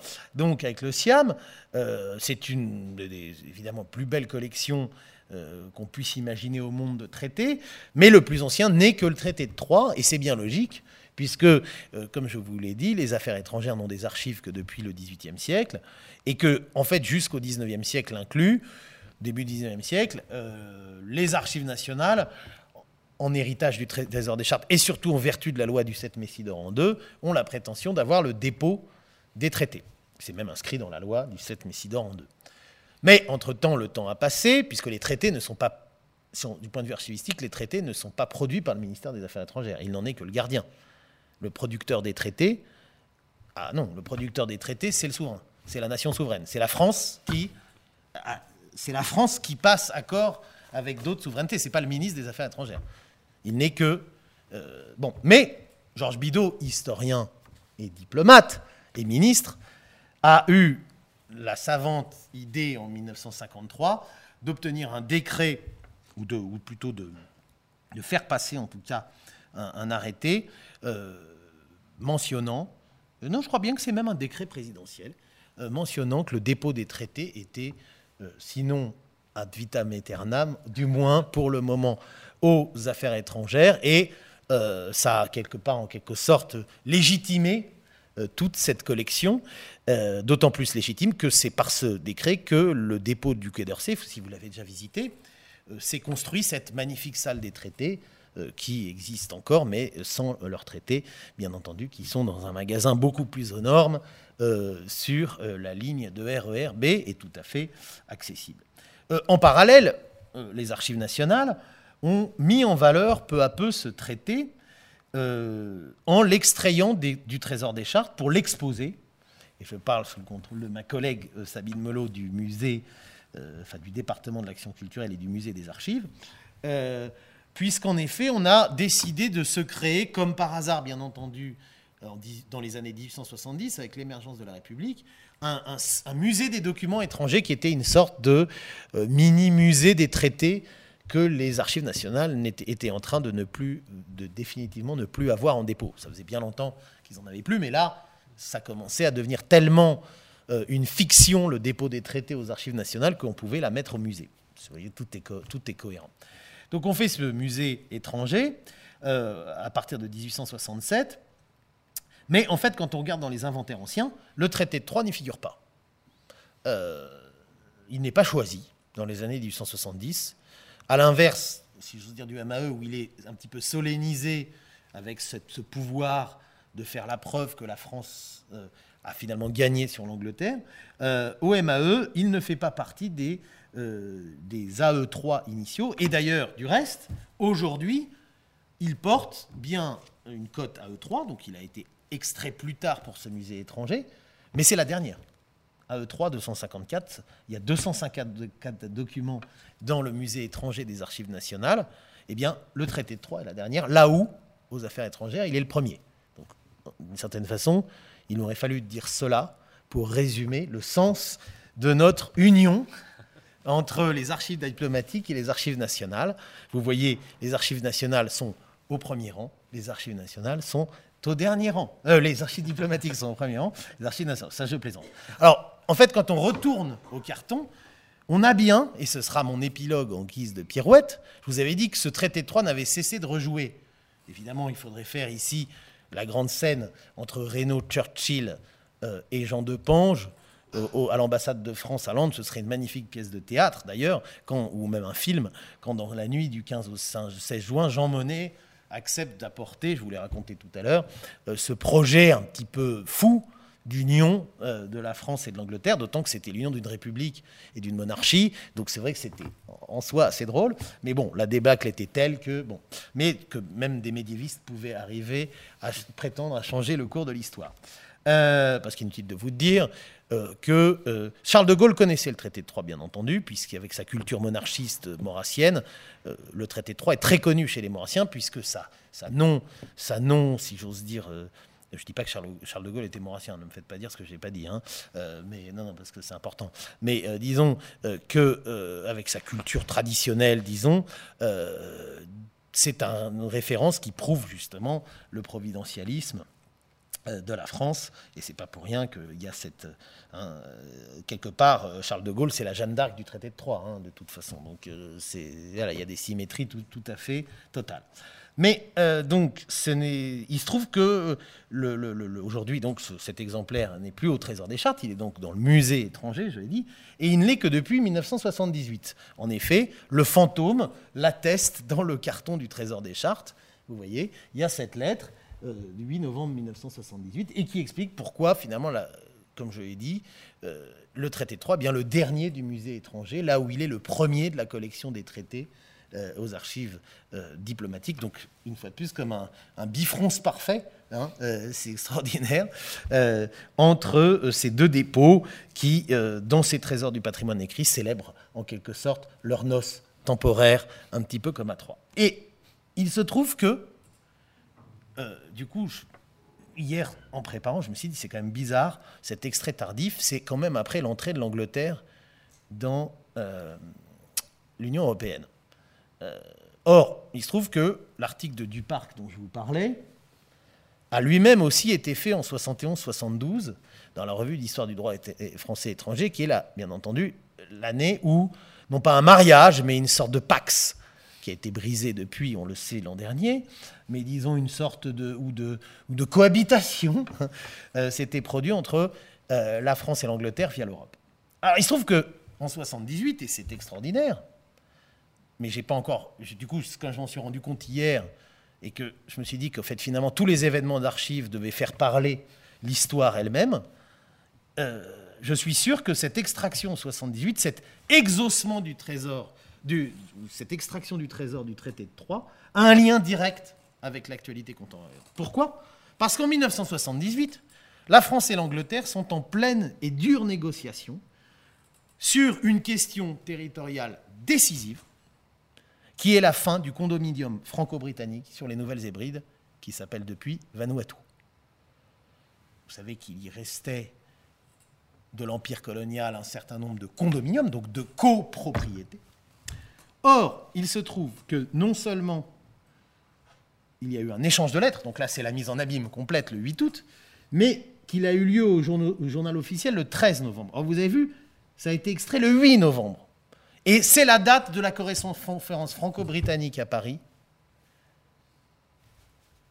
de tractation ultime, pour mettre fin à ce condominium des Nouvelles Hébrides, sur lequel je terminerai, qui a duré de 1906 à 1980, temps d'application des mesures, avec un double drapeau d'ailleurs, qui finalement est le fantôme du traité de Troyes, ou l'impossibilité du traité de Troyes, ou plutôt si le traité de Troyes, qui était ce traité de paix, a bien eu lieu quelque part dans le Pacifique.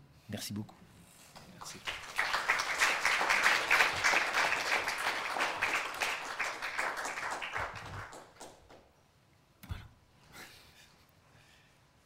Si vous avez des questions. oui. Alors attendez, je crois qu'il y a un micro. Non? Allez-y.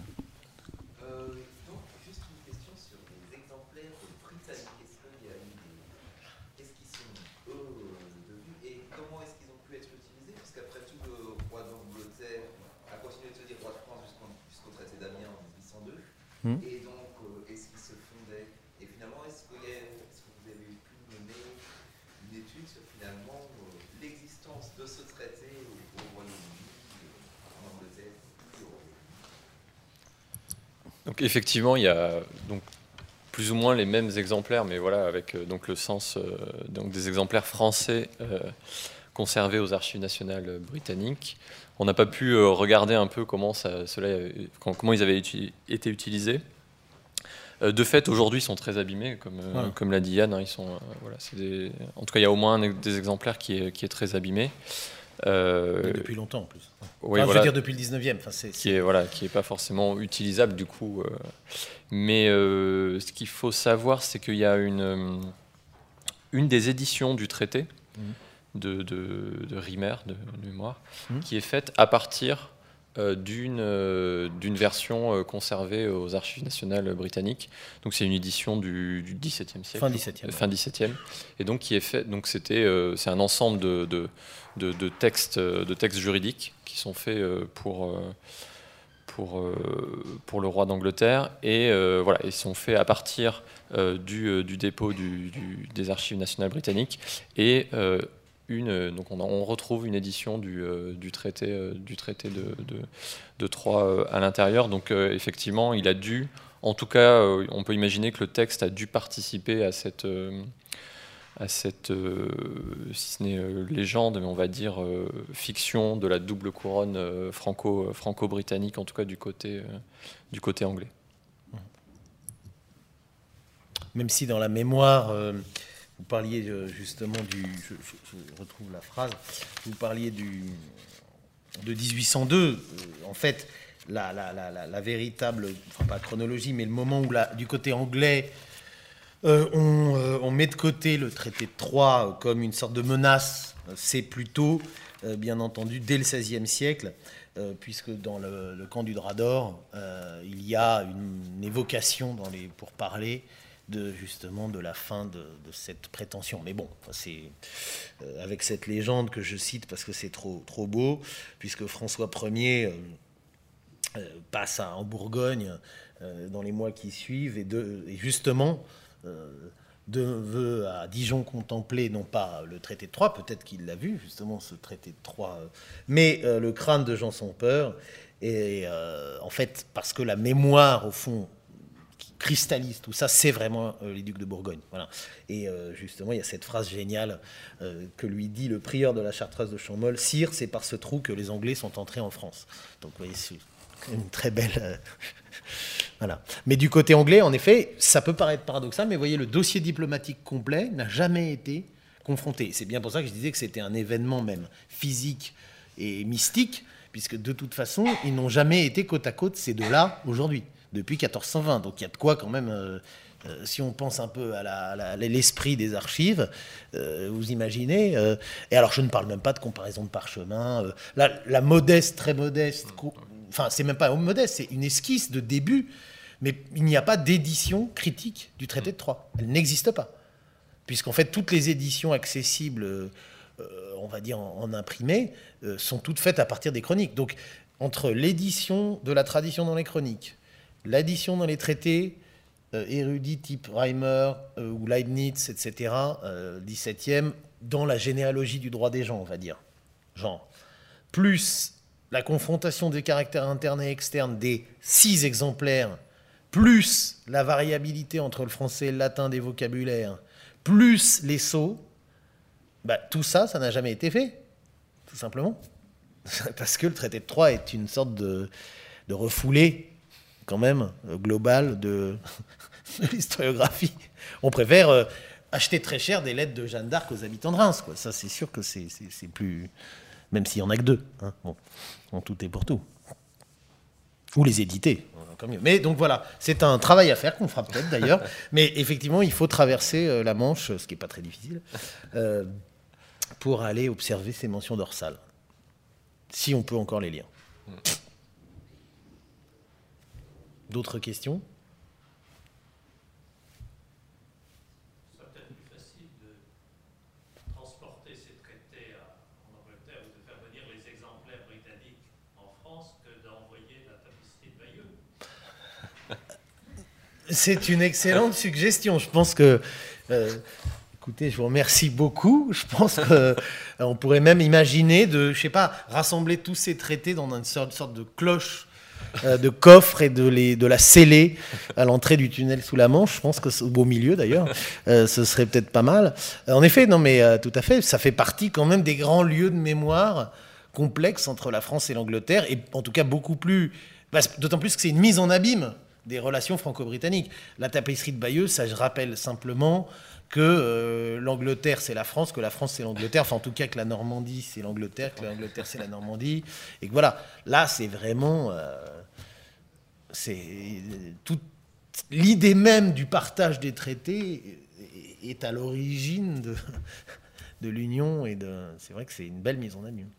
Non mais on va, je pense qu'il faut faire passer euh, au cabinet du ministre. euh, hein, des, des suggestions qui, ou directement plutôt euh, au conseiller, euh, des- plutôt du président de la République, je pense. Hein? Quand on aura terminé la Voilà, exactement. Exactement, exactement, exactement. Mais cela dit, dans les articles, euh, j'avais trouvé un article de presse pendant le Brexit, euh, euh, je crois que c'était dans l'Express, un journaliste qui avait quand même fait le rapport. Qui a dit, voilà, après tout, depuis 1420, la France et l'Angleterre, avec ou sans l'Europe, puisque là, l'Europe, c'est le duc de Bourgogne, en fait. Le, le- le- si on prend dans le trio, si j'ose dire, si on admet que euh, un des problèmes de la présence britannique dans l'Europe, c'est sa relation avec la France et inversement, ou enfin plein de choses comme ça, euh, on pourrait dire que la Bourgogne incarne, la, Bourgogne de la Lotharingie incarne tout à fait euh, euh, voilà, l'esprit Jean Monnet, et aussi un peu Isabeau de Bavière, parce que j'ai oublié de mentionner, et donc l'Allemagne, puisque Isabeau de Bavière.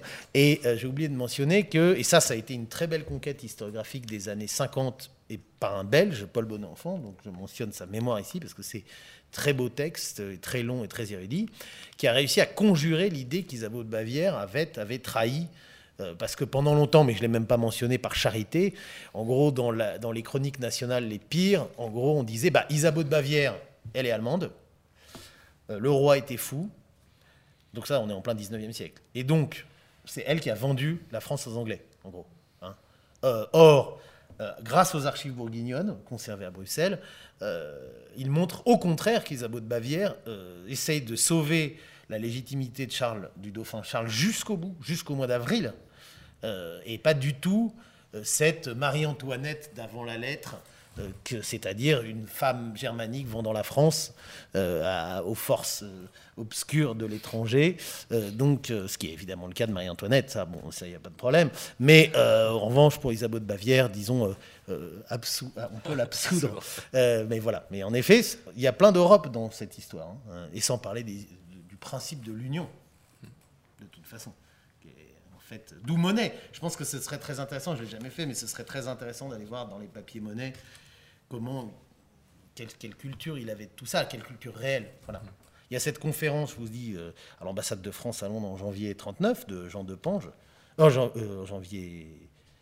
Si, euh, j'ai dit euh, décembre 39, janvier 40, sur le traité de Troyes. Donc ça, c'est vrai que c'est génial. C'est-à-dire que Monet, on sait qu'il a, six mois avant cette histoire, il a entendu un médiéviste chartiste faire, euh, comme nous ce soir, en quelque sorte, une conférence sur le traité de Troyes. Et cinq mois après, euh, il, sort, euh, il sort un projet d'union de France et d'Angleterre. Bon. Monsieur Vous vouliez pas- Tout à l'heure, vous l'aviez... euh, Oui, je, je pense que j'ai mal compris. Vous avez dit qu'il y a deux parties, partie française et partie anglaise. ouais. Il me semblait avoir entendu que la partie anglaise était en latin. Vous, vous avez voulu dire caractère latin ou bien en latin même En latin même, en latin. En tout latin. est en latin, tout est en latin. Tout est en latin. Le... Il y a une différence entre les deux versions. Ah, je crois pas, non.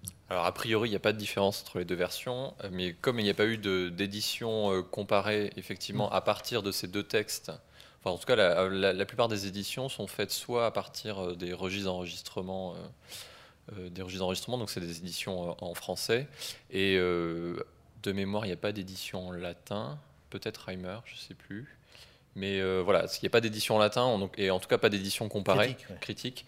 Euh, et donc, on peut pas. euh, Enfin, il faudrait le faire, en tout cas. et On n'a pas eu le temps et le loisir de le faire, mais en tout cas, voilà. on- a priori, c'est le même texte, ce qui serait logique, sauf voilà quelques quelques mentions, parce qu'évidemment, il est dans un dans un sens, sens, c'est Charles, et dans l'autre sens, c'est Henri qui qui parle. Mais euh, a priori, c'est effectivement le même le même texte. Mais ça serait effectivement intéressant de voir s'il n'y a pas eu à un moment donné quelques petites euh, quelques petites différences. Mais normalement, pour que juridiquement ce soit valable, il faut que ce soit le même, euh, le même texte.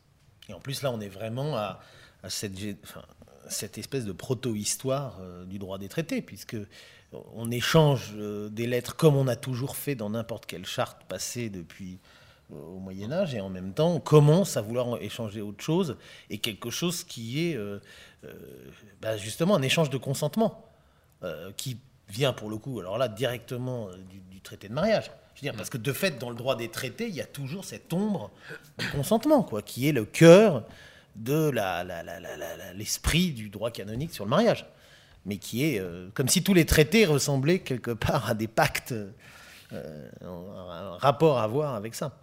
Puisque ce qu'il y a de fondamental dans le, principe du mariage, sur le plan juridique, c'est le consentement. C'est ça que met en, valeur le mariage, c'est le consentement. Le principe, c'est le consentement qui fait le mariage, bien entendu. C'est pas euh, le prêtre ni quoi que ce soit. Ça, c'est pas le ministre des Affaires étrangères qui fait le traité. C'est le consentement entre deux volontés, en l'occurrence deux souverainetés.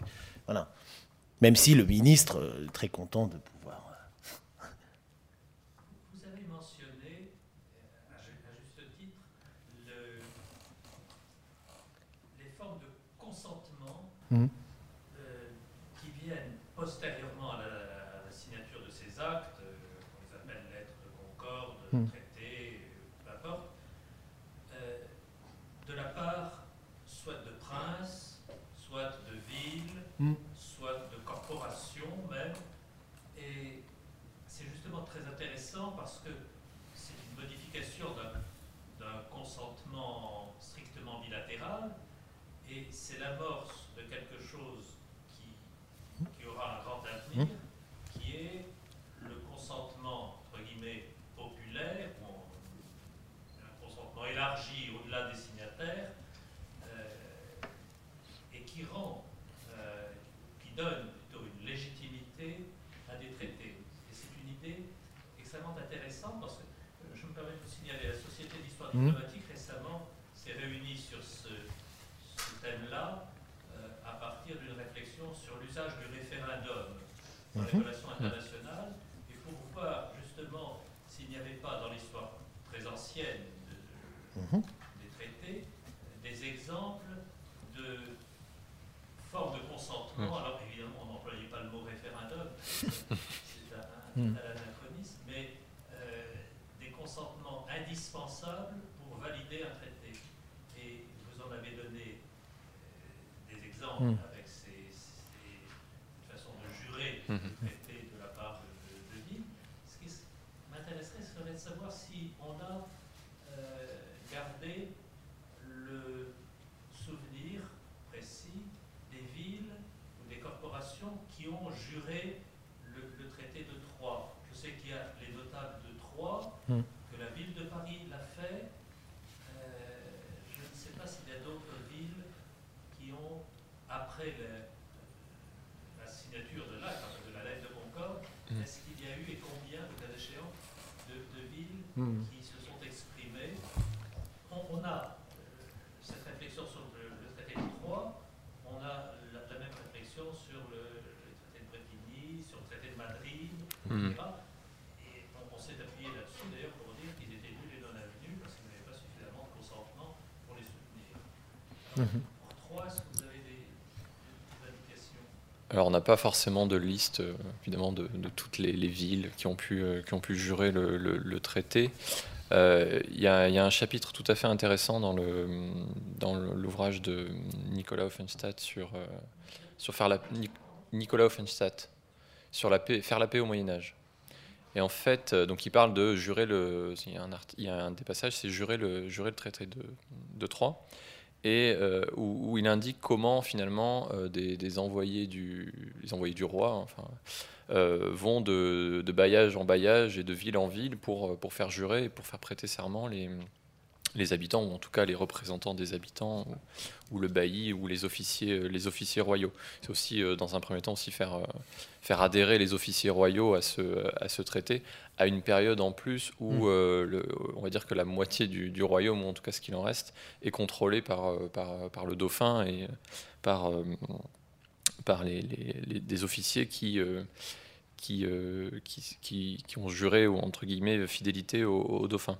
Donc, euh, donc on n'a pas forcément la liste, mais euh, il indique euh, quelles sont, en, gros, quelles sont les, les régions où, se trai- où on retrouve finalement dans les archives, de ces, dans les archives des bailliages, dans les archives des villes, où on retrouve euh, le traité enregistré en fait, on Voilà. trouve le, le traité enregistré dans les archives de ces, euh, Mm. dans les registres des- de, ces, de ces villes. Et donc c'est surtout le nord de la France qui en fait était la partie sous contrôle, euh, sous contrôle royal et non pas sous euh, contrôle delphinal.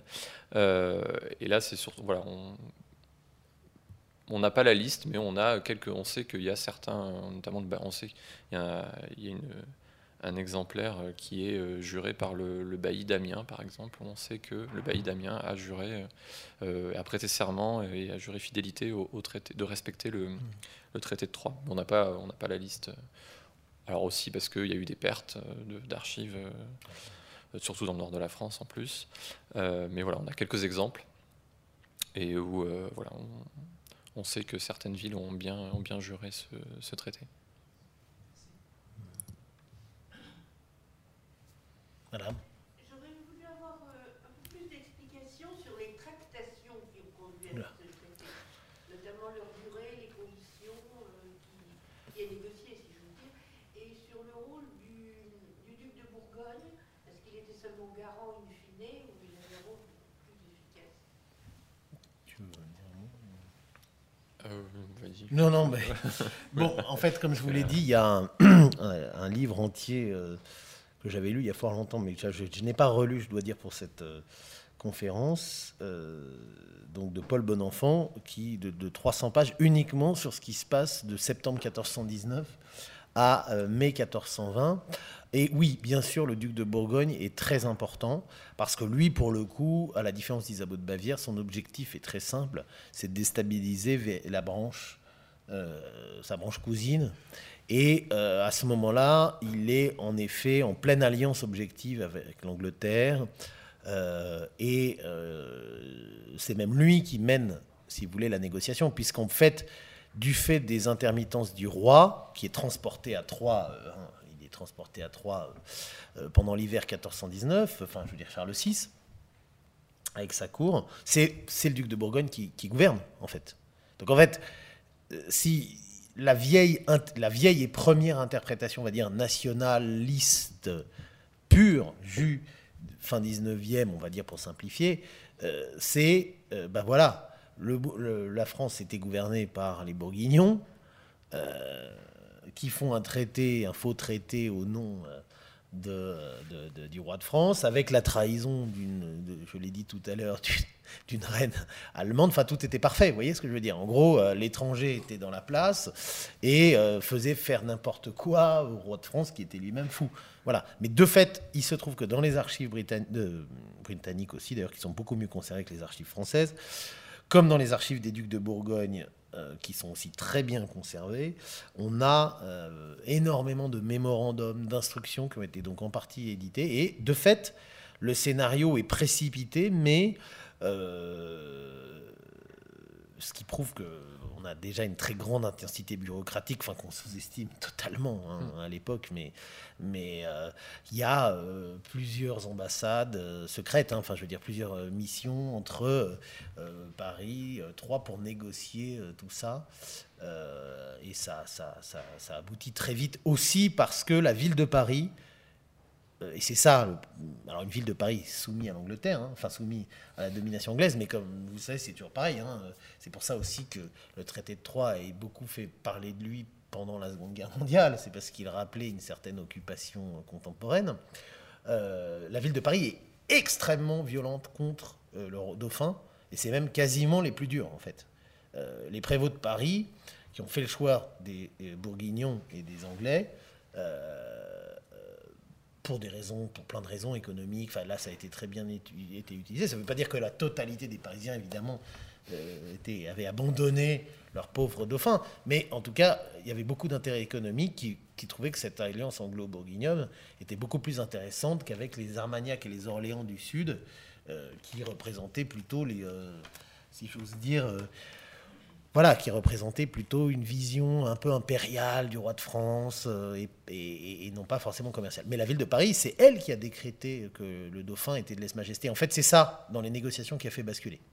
C'est quand l'université de Paris, même pour être plus précis, euh, et aussi les instances de la ville, mais l'université de Paris à ce moment-là a, évidemment une, dimension extrêmement symbolique, déclare que euh, le roi, le dauphin, pardon, est, coupable de lèse-majesté. Et en fait, c'est ça qui.